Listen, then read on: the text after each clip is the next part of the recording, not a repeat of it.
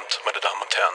Die blutige Auseinandersetzung zwischen US-Präsident Trump hat dem FBI vorgeworfen, das Atomabkommen ist gescheitert. nach dem Abgasskandal von Klimaschutzziele aufge... Halt! Wir wollen auch mal gute Nachrichten hören. Dann machen wir das selbst. Herzlich willkommen zu Ideen bewegen, dem Podcast mit guten Nachrichten von das Programm. Ich bin Nico und ich mache mich auf die Suche nach mutigen Gründerinnen und Gründern mit Ideen, die unsere Gesellschaft bewegen. Von grünen Technologien über soziale Projekte bis hin zu alternativen Gesellschaftsmodellen für ein besseres Morgen. Lisa Jaspers ist eine politische Frau, die Armut auf direkten Wege bekämpft. Mit ihrem Label Folk Days arbeitet sie weltweit mit Kunsthandwerkenden für Schmuck und Kleidung zusammen und schafft somit Entwicklungszusammenarbeit auf Augenhöhe. Ich habe Lisa vor ein paar Monaten in ihrem Laden in Kreuzberg kennengelernt und mir war sofort klar, dass ich sie für unseren Podcast gewinnen möchte. Ihr hört nun zuerst ein kurzes Gespräch, welches wir live bei unserem Podcast Lounge geführt haben. Außerdem habe ich Lisa im Anschluss bei Folk Days besucht, um in Ruhe über ihre Petition gegen Menschenrechtsverletzungen zu sprechen, die sie auf change.org gestartet hat. Die Petition haben nun schon ca. 100.000 Menschen unterzeichnet. Dazu hört ihr dann in knapp 10 Minuten mehr.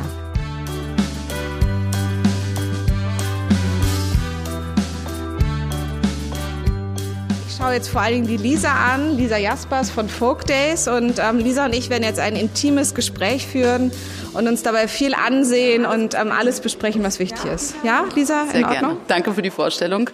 Ähm, ich habe eigentlich in Berlin Politik studiert. Äh, ich glaube, wir haben ja auch schon in dem einen oder anderen Gespräch gemerkt, dass wir viele, wenn nicht, über, wenn nicht unbedingt Parallelen, aber viele ähnliche Menschenmassen haben, in denen wir uns die letzten Jahre bewegt haben. Genau, ich habe in Berlin am OSI studiert. Keine Ex-Freunde sind drunter, das hat mich sehr überrascht, aber okay. Genau, zum Glück. Ich habe Politik studiert und dann Entwicklungsökonomie in London und habe eigentlich äh, so ein bisschen den klassischen Lebensweg der Entwicklungszusammenarbeit gemacht und habe bei Oxfam zuerst gearbeitet, wo ich auch deine ehemalige Mitbewohnerin kennengelernt habe und habe gedacht, das Thema Armutsbekämpfung, wirtschaftliche Entwicklung ist meins und habe gedacht, dann geht da eigentlich der direkteste Weg in die Entwicklungszusammenarbeit für mich. Habe dann aber nach zwei, drei Jahren in der Entwicklungszusammenarbeit oder bei Oxfam gemerkt, dass für mich dieser Ansatz von wir kommen irgendwo hin und geben Leuten Geld und dann machen die, was wir denken sinnvoll ist, ähm, unbefriedigend war und ich auch viele Projekte in dem Rahmen nicht nur unbedingt bei Oxfam, sondern auch bei anderen Organisationen gesehen habe, die ich für relativ schwachsinnig gehalten habe und gedacht habe, wenn die Leute das hätten selbst entscheiden dürfen vor Ort, hätten sie es wahrscheinlich nicht gemacht. Und bin dann so ein bisschen erst in eine Beratung, die den öffentlichen Sektor berät, äh, auch eher mit dem Fokus Entwicklungsministerium, GEZ und so weiter. Hab dann gedacht, vielleicht ist die staatliche Seite besser, ist aber nicht so, wie man sich wahrscheinlich hätte auch denken können.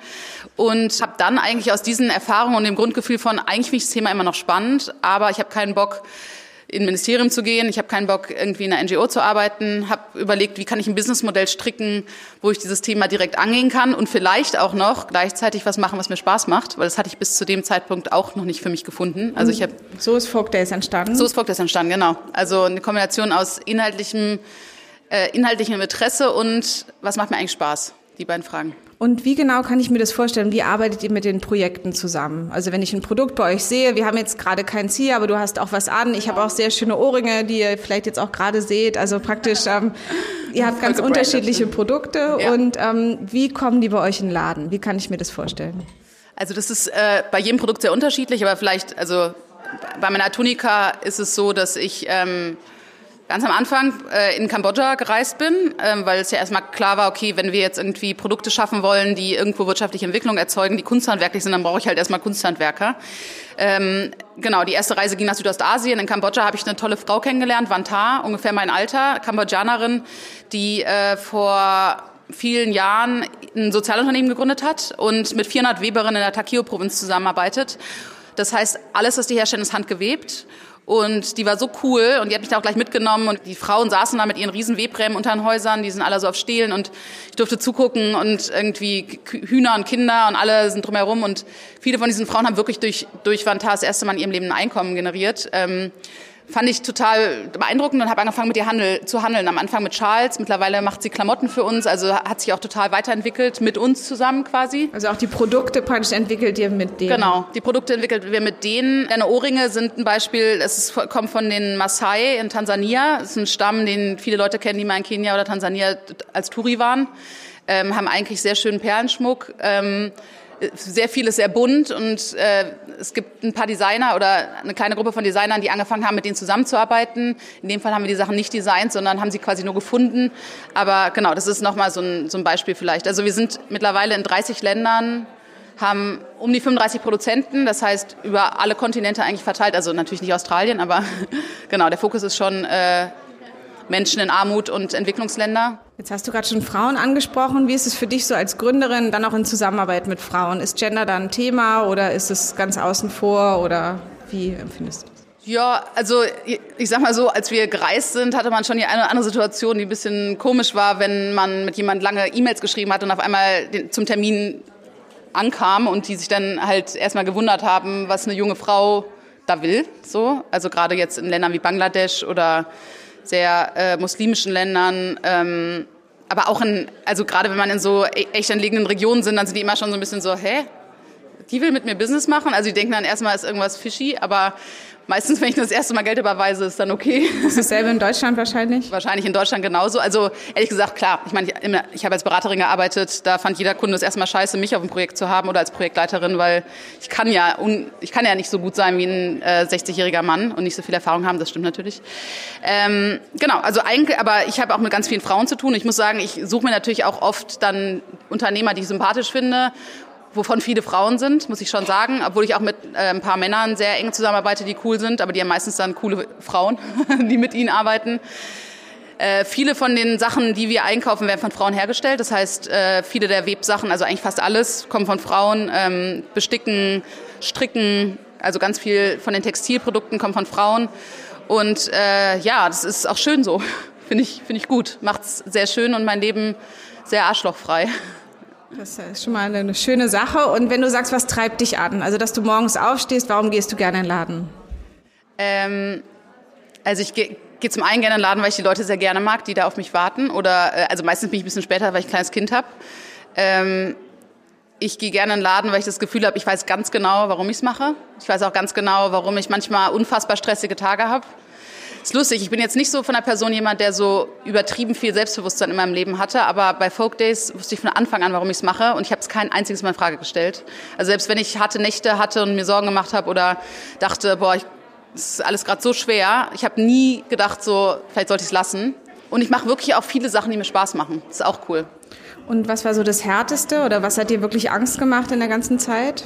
Gibt es da so Krisenzeiten oder? Ja, es ist natürlich schon immer mal wieder so, also wenn man mit physischen Produkten zu tun hat in der echten Welt, ist es halt äh, so, dass man manchmal sehr viel Produkte und sehr wenig Geld hat.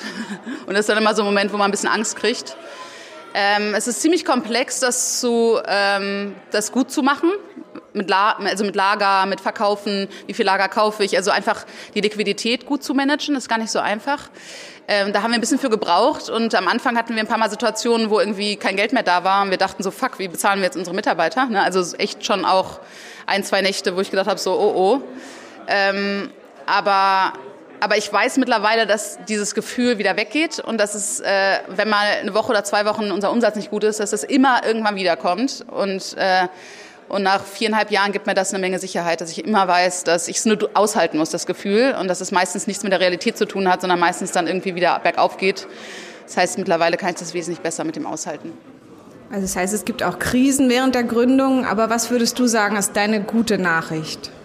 Dass es sehr viele Menschen in der Privatwirtschaft gibt, die sehr gute Akteure sind im Sinne von, das sind nette Menschen, die haben ein gutes Produkt, die haben, die wollen eigentlich bescheißen. Also ist, ich habe sehr viele, sehr positive, ähm, eigentlich durchweg positive Erfahrungen als Unternehmerin gemacht und bin total bestärkt darin, lustigerweise dadurch noch mal viel mehr als durch viele andere Exkurse in der EZ oder so, an das gute Menschen nicht nur zu glauben, sondern zu wissen, dass da eine Menge da ist und ähm, und ich viele, viele sehr coole, inspirierende Menschen kenne, die alle am gleichen Ziel arbeiten, nämlich die Welt ein kleines bisschen besser zu machen. Und inspirierende Menschen, wen würdest du für einen Podcast nominieren? Also wer ist ein Vorbild, wen sollte man auch mal sprechen? Ich finde, äh, eine Freundin, mit der ich auch ein Projekt durchgeführt habe fürs Goethe-Institut, ähm, das ist Isabelle Duchamp und die hat, äh, die macht, die hat gerade oder ist gerade für den Google Impact Challenge auch nominiert. Ähm, mit einem Projekt, das heißt äh, Match, Match Your Maker, glaube ich, heißt es, wo sie äh, im Grunde cool, Menschen, die also einfach unterschiedlichste Menschen zusammenbringt, aber sie ist eine Designerin, die versucht, alles, was sie kann, dazu zu nutzen, Leuten, die keinen Designhintergrund haben, äh, was mitzugeben. Und sie ist, finde ich, jemand, der ganz anders ist als ich, also ganz ähnlich, aber ganz anders. Wenn wir zusammenarbeiten, dann bin ich immer so, Hö? so die braucht erstmal eine halbe Stunde, um zu überlegen, wie die Leute im Workshop sitzen. Und ich denke mir so, okay, wir haben genau eine halbe Stunde, um den Workshop vorzubereiten, aber sie hat so oft recht, ne? Also so oft ist es genau das, wie die Leute sitzen, was im Endeffekt das dann ausmacht. Also ist eine sehr inspirierende Frau und ähm, und ja, ich glaube, mit der könntest du dich sehr gut und sehr lange unterhalten. Lisa, du bist auch eine sehr inspirierende Frau. Vielen Dank für deine Zeit heute. Wir machen den Podcast ein bisschen kürzer. Vielen Dank an dich und ähm, alles Gute für Folk Days und ich hoffe, wir sehen uns noch sehr oft. Vielen Dank. Danke.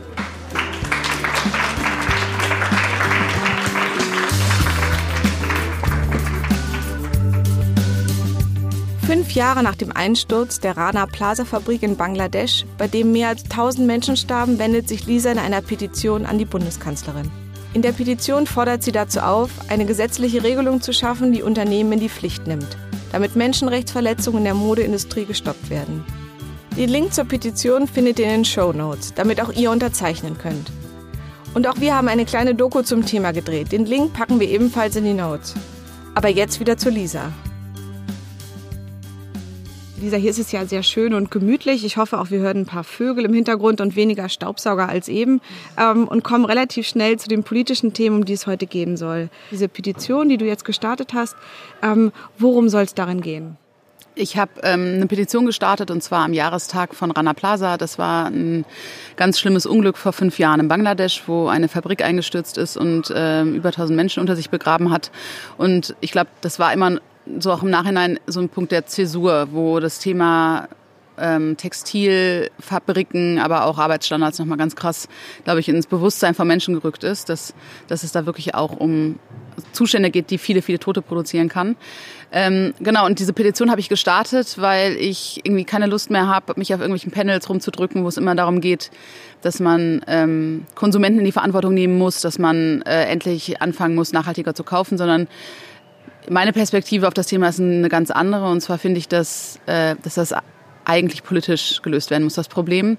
Wir alle würden, wenn es um unsere eigenen Menschenrechte geht, niemals äh, sagen, da, das muss der Konsument bestimmen, sondern sagen, das ist äh, das einzige oder das auf jeden Fall wichtigste Grund, die wichtigste Grundfunktion des Staates, diese, diese Würde und die Unverletztheit unserer Rechte zu schützen.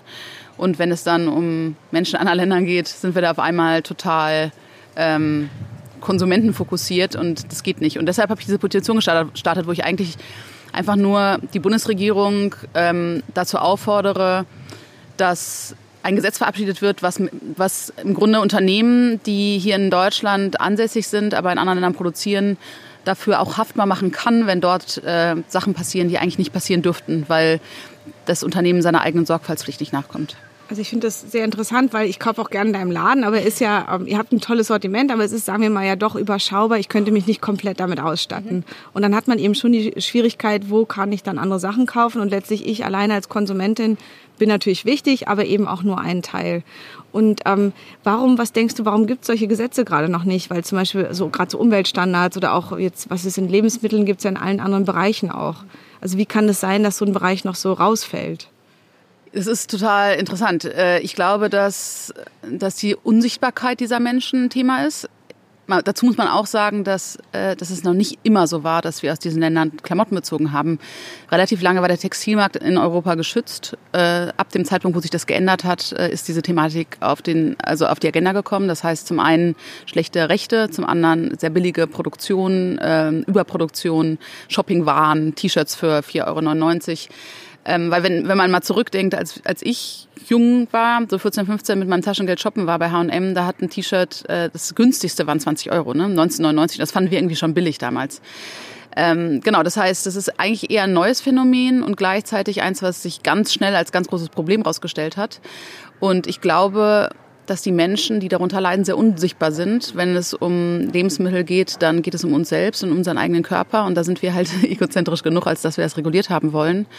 Ähm, deshalb sind auch so Katastrophen wie in Bangladesch ähm, am Rana Plaza halt irgendwie auch wichtig, so schlimm wie sie sind, weil zum ersten Mal die Menschen, die unsere Sachen produzieren, auch Gesichter bekommen. Und, ähm, und ich glaube, so Sachen wird es immer häufiger jetzt geben. Das ist einfach das Problem. Äh, und ja, ich glaube, das System umzustellen, also jetzt würden viele Unternehmen sagen, das System umzustellen ist total schwer, weil wie der Textilmarkt funktioniert, das ist nicht so, dass H&M da seine eigenen Fabriken hat, sondern die hat H&M kauft bei Fabriken. Das heißt, die sind quasi nicht vor Ort als Unternehmen tätig, sondern die kaufen bei anderen. Das halte ich für ein ganz großes Problem und ich glaube, dieses System muss sich ändern. Es muss so sein, dass äh, die Fabriken vor Ort von den Unternehmen betrieben werden, denn dann hätten sie einen viel höheren Anspruch daran, was da passiert. Aber klar, dieses System umzustellen würde jetzt schon Mühe und Geld bedeuten. Aber letztendlich würde das gar nicht dazu führen, dass jetzt die Produktionskosten extrem ansteigen, sondern es ist einfach eher so eine Sache von Machbarkeit. Wie wichtig ist es einem? Und wenn man sagt als Unternehmen, ähm, ach, es geht alles nicht und es ist super kompliziert und, und, und bla und blub, dann, dann ist es halt eine Prioritätensetzung und nicht, heißt nicht, dass man es nicht machen kann. Wenn man als Nike oder als H&M sagt, das Allerwichtigste für uns ist, endlich das Thema in den Griff zu kriegen und sicherzustellen, dass jede Fabrik die soziale und Umweltstandards einhält, die sie einhalten müsste, dann, wenn das die höchste Priorität hätte, wäre das in einem Monat umgesetzt, vielleicht in einem halben Jahr.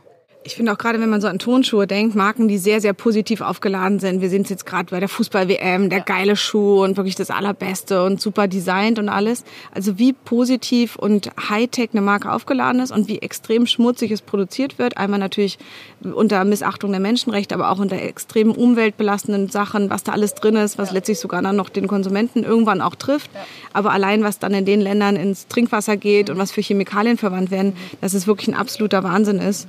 Ähm, deshalb finde ich das so wichtig, dass man da wirklich nochmal hinguckt, was man sich da auch ins Haus holt an stinkenden Plastiksachen.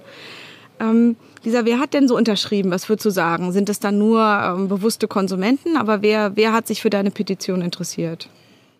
Um natürlich eine möglichst große Reichweite zu bekommen, habe ich alle Leute, die ich kenne, die wiederum selbst eine große Reichweite haben äh, und die ich mag, ins Boot geholt. Und da sind dann halt manchmal so Fashion-Blogger dabei wie die Jane Waynes, aber auch irgendwie ähm, Aktivisten, die im nachhaltigen Fashion-Bereich eh schon total unterwegs sind oder so Leute wie Joanna Breitenbach, die ihr auch interviewt habt vom Better Place. Also ich habe einfach geschaut, wer in meinem Netzwerk hat gleichzeitig ein großes Netzwerk, was vielleicht auch nicht zu 100 Prozent sich mit meinem überschneidet und wen kann ich an Bord holen. Ich habe gar nicht gezählt, aber ich glaube, es waren die Erstunterschreiber waren insgesamt 30, 40 Leute und ähm, und der Typ von Change.org, Sebastian, als er die Liste gesehen hat, gemeint er so, okay, du bist auf jeden Fall ganz gut vernetzt. Also ich glaube, das hat sehr geholfen, dass die es auch alle geteilt haben auf ihren privaten Facebook-Seiten ähm, und getwittert haben und was, was noch. Ähm, ich glaube, letztendlich haben sehr viele Leute unterschrieben. Also ich glaube, wenn man sich das Thema anschaut und wenn man mein Video, was jetzt nicht total, es wäre bestimmt toller produziert gewesen, wenn ihr es gemacht hättet, aber es musste alles super schnell gehen und man hört auch äh, Vögel im Hintergrund. Ähm, ich glaube, wenn man mein Video sieht, dann kann man gar nicht sagen, finde ich keine gute Idee, weil es so ein No-Brainer ist. Und als Konsument ist es ja auch nicht so, normalerweise hat man bei solchen Sachen immer muss man immer das eine gegen das andere abwägen und sagen, okay, das heißt aber dann, dass meine Sachen teurer werden und so weiter. Ich glaube, das ist in dem Fall noch nicht mal gegeben. Ne? Es gibt vielleicht Leute, die so um die Ecke denken, aber es ist einfach nur die Forderung, dass wir Unternehmen dafür haftbar machen müssen, unter was für Arbeitsbedingungen die Sachen produziert werden. Und da sagt eigentlich fast keiner, finde ich eine doofe Idee. Genau. Das sind nur die Gewinne der Unternehmen, an die es nachher geht, so die genau. natürlich eine große Lobby haben, aber letztlich geht es jetzt nicht darum, irgendwem was wegzunehmen und überhaupt nicht. Also ich meine, ich habe auch oft die Diskussion, ich finde es auch einen wichtigen und interessanten Punkt, wie ist das eigentlich mit Leuten, die weniger Geld haben? Ich habe innerlich für mich eine klare Position dazu gefunden. Ich glaube, die muss jeder für sich selbst finden. Aber ich denke, dass keiner ein Menschenrecht auf Billigkleidung hat. Und vor allen Dingen nicht, wenn dafür andere Rechte krass unter, äh, also quasi beschränkt werden. Ähm, ich glaube, dass es ein Gewöhnungsding ist. Und ich glaube auch, dass Leute, die weniger Geld haben, mittlerweile sich zu viel Sachen kaufen. Und das Problem ist ja auch, dass die Qualität so runtergegangen ist, dass dadurch auch der Konsum alleine schon so angeheizt wird. Ähm, ich habe mal, ich finde den Spruch total cool. Only rich people can afford poor stuff. Also nur reiche Leute können sich eigentlich äh, billiges Zeug leisten, weil es anderen kaputt geht. Bei uns gibt's halt eine Mütze, die kostet halt 49 Euro, aber die hält halt auch drei oder vier Winter. Genau, also dieser ganze Bereich Fast Fashion, dass ich eben Sachen habe, dass ich weiß, das T-Shirt, das fällt mir halt vom Leib nach einem Sommer so ungefähr, ja. wenn ich es viermal wasche. So. Also so Einwegklamotten letztlich mhm. auch. Ne? Also ein ganz anderer Umgang auch mit dem, was ich eigentlich trage, wie ich es wertschätze und sowas. Genau. Und letztlich eben auch, was ziehe ich meinen Kindern an, wie schätze ich das dann auch wert, was die auf der Haut haben. Ne? Genau, ja. Ich hatte letzte Situation, da saß man draußen vom Laden und da lief, und ich habe auf einmal gedacht, so krass, hier riecht's voll komisch. Und habe ich gesehen, dass eine Gruppe junger Mädchen an uns vorbeiliefen mit riesen Primark-Tüten. Und ich habe das gerochen. Ne? Also das ist wirklich ist jetzt noch nicht mal so, dass ich mir das gerade ausdenke, sondern ich habe mich umgeguckt und war so krass, so, so toxisch riecht das Zeug, dass ich das merke, wenn die an mir vorbeilaufen. Man, kennt das, wenn man am Wochenende in der Mall ist, hat man auf jeden Fall sofort ja. Kopfschmerzen. Ja. Also klingt auf jeden Fall nicht so gesund.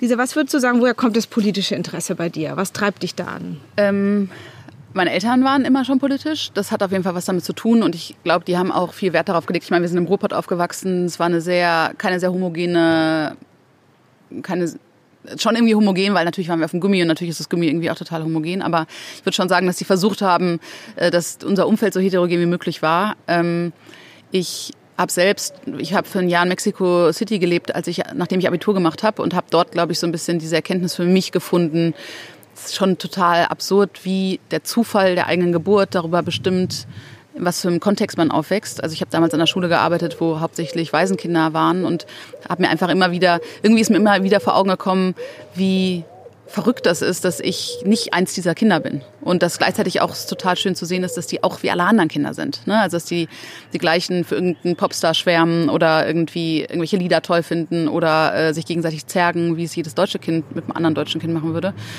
Und ich glaube, das war damals für mich schon nochmal so ein Anstoß zu sagen, okay, ich bin nicht nur politisch, was ich eh schon bin, aufgeladen durch meine Eltern, aber ich bin vor allen Dingen, ich interessiere mich für das Thema Armut und Armutsbekämpfung in Ländern, die ganz weit weg sind, weil ich glaube, wenn ich jetzt schaue, wo kann ich meine, das, was ich kann oder das, was ich weiß oder der, der Mensch, der ich bin, maximal einsetzen, um irgendwas zu verändern, dann hatte ich damals irgendwie so ein bisschen das Gefühl, dann in so Ländern, also so Ländern was zu bewegen, braucht manchmal viel weniger, als hier irgendwie ein krasses politisches System zu verändern. Ne? Und Schulsystem in Berlin. Also total, genau. Okay. Könnte ich mich so krass darüber aufregen. aber das ist sowas mit Folk Days und mit dem Ansatz von, okay, einfach Leute in Lohn und Brot bringen. Das ist so, das ist eigentlich so einfach und gleichzeitig dadurch auch so befriedigend. Jetzt beschäftigst du dich ja mit Mode, das heißt, du hättest ja auch andere politische Wege gehen können. Was ist für dich politisch an Mode? Ähm, interessanterweise hätte es auch was anderes werden können, weil damals, als ich mich hingesetzt habe und mir überlegt habe, sowas wie Folktales zu gründen, bin ich unterschiedliche Bereiche durchgegangen. Mode war für mich irgendwie im Bereich zum einen extrem groß, also sehr, sehr viel Geld ist in dem Sektor. Und es ist, glaube ich, was, was, ähm, was auch mich interessiert irgendwie. Also jetzt nicht im Sinne von, äh, ich kleide mich immer total modisch, aber ich glaube schon, dass ich immer schon Mode auch als, als Persönlichkeitsausdruck interessant fand. Ähm, und gleichzeitig ist, glaube ich, vor allen Dingen das Potenzial von Markenaufbau, auch, auch einen Trend loszutreten. Das ist im Modebereich viel einfacher, als wenn ich jetzt ein Olivenöl, äh, gut, Olivenöl ist ein schlechtes Beispiel, aber wenn ich jetzt ein Arganöl, genau, oder, ne, also, äh, auf den Markt gebracht hätte. Ähm, und genau, aber vor allen Dingen die Größe des Sektors und dass viele von meinen Kunsthandwerkern äh, mit Textil arbeiten. Und Textil einfach, also Weben, Sticken, Stricken immer noch super verbreitet ist. Und wir haben ja auch erst mit ähm, Fashion-Accessoires angefangen, die keine Größen hatten, um so ein bisschen das Retourenproblem auch zu lösen, weil wir als Online-Shop gestartet haben. Mittlerweile haben wir auch Kleidung, ähm, wo wir auch zum Glück nicht kein großes Retourenproblem haben. Aber das heißt, es war schon so ein bisschen der pragmatische Gedanke, wie kann man ein sehr komplexes Businessmodell ein bisschen weniger komplex machen und dann aber auch irgendwie genau dieses unfassbare Volumen und Potenzial dadurch, was der Bekleidungssektor einfach hergibt. Das ist interessant, dass du sagst, dass praktisch dieses, diese richtige Fast Fashion, dass die noch gar nicht so ewig gibt und eben auch dieses Anrecht, dass ich unbedingt die Jeans so günstig haben will, dass es eben nicht jetzt praktisch, dass man Menschen was wegnimmt, was sie seit Jahrhunderten besitzen, sondern dass es ja wirklich noch gar nicht so lange da ist. Und gleichzeitig ist es ja ein ganz altes Phänomen, so 1900, die industrielle Revolution und wir hatten ja wie die Weberaufstände, wo es ja auch fast im Textilbereich angefangen hat, für Arbeiterrechte zu kämpfen, die wir jetzt seit 200 Jahren haben und immer weiter ausbauen, so und dass man das eben, eben aber Menschen, die woanders leben, wieder abspricht. Ähm, genau, und dann halt da auch alle anderen sch schlimmen Sachen einfach nur verlagert, das ist eigentlich auch ein verrücktes Ding. Total. Wenn man wenn man so sagt, ist es eigentlich total verrückt, dass, es, dass damit auch die Politik durchkommt. Genau, die soll eben nicht damit durchkommen. Genau. Dafür haben wir jetzt eine Petition. Ich genau. bin da genau. mal sehr gespannt, wer noch alles unterzeichnet und ähm, wen du das dann nachher übergeben willst, weil es ist ja auch noch ein Problem, praktisch wer ist der Ansprechpartner, wo man eben auch schon merkt, vielleicht ist auch super Lobbyarbeit der Modeindustrie, das ist gar nicht so richtig so den, bei Ernährung weiß ich, wenn ich ein neues Cornflakes auf den Markt bringen will, wer das zulässt oder nicht. Und bei Mode scheint es ja viel weniger Regularien zu geben und eben noch keinen festen Ansprechpartner. Genau, das ist auch so ein bisschen die Schwierigkeit, weil eigentlich ist es total blöd, eine Petition zu starten und als Adressat Angela Merkel zu haben. Ich habe als Adressat Angela Merkel und die Bundesregierung, weil das ein Thema ist, was die Ressorts so ein bisschen gegenseitig zuschieben. Und wenn du mit Leuten sprichst, die sich wirklich mit diesem Thema schon lange beschäftigt haben, die sagen, eigentlich wollen wir das in dem Ressort haben. Die wollen das aber nicht, das Thema. Ne? Also natürlich würde es viel mehr Sinn machen, das nicht im BMZ, also im Entwicklungsministerium zu haben, sondern im Wirtschaftsministerium ne? oder im Arbeitsministerium. Bei der Größe. Genau. Die haben auch schon mal an so einem Thema gearbeitet, die haben einen Aktionsplan gemacht, der dann total weichgewaschen wurde. Also eigentlich wäre das der ideale Punkt, aber um mich da nicht inhaltlich angreifbar zu machen, dass irgendjemand daherkommt und sagt so, ja, das gehört doch gar nicht dahin, wir haben doch hier, wir arbeiten ja zu dem Thema, habe ich das so allgemein gelassen. Aber ja, das ist ein bisschen ein Problem eigentlich, aber gleichzeitig äh, auch wieder repräsentiert es die Realität. Ich meine, Angela Merkel war schon die Atomausstiegskanzlerin. Wer genau. weiß, was sie jetzt im Fashion-Bereich noch alles genau. reißen wird. Vielen Dank. Das war's wieder mit einer Episode Ideen bewegen von das Programm der Content-Manufaktur im Herzen von Kreuzberg. Wir freuen uns, wenn ihr uns unterstützt, indem ihr unseren Podcast abonniert und am besten mit fünf Sternen bewertet.